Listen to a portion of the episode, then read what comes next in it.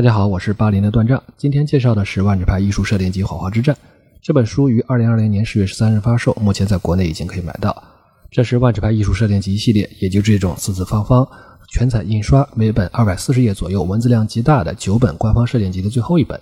这九本里，除了一本是万智牌二十五周年特别纪念版，其他八本分别是赞迪卡、伊尼翠、卡拉德许、阿芒凯、伊夏兰、多明纳里亚、拉尼卡。加上这本《火花之战》，正好涵盖延宕七年的万智牌主线剧情《守护者联盟》，以及主要涉及的各个时空。与其他的八本时空设定集有所不同，《火花之战》设定集主要讲述发生在拉尼卡的这场大战的剧情，以及几乎全部出场的万智牌多重宇宙中的彭洛克的简历。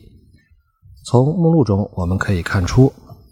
这是以大反派尼可波拉斯的生平为主线，讲述他作为龙长老的诞生，身为马德拉帝国君主的兴衰，石缝危机中的复出。以及对断片时空阿拉若的操纵，释放奥扎奇作乱世间，在阿芒凯训练不死军队，直至现身拉尼卡收割彭洛克火花为自己所用，但最终仍告失败的全过程。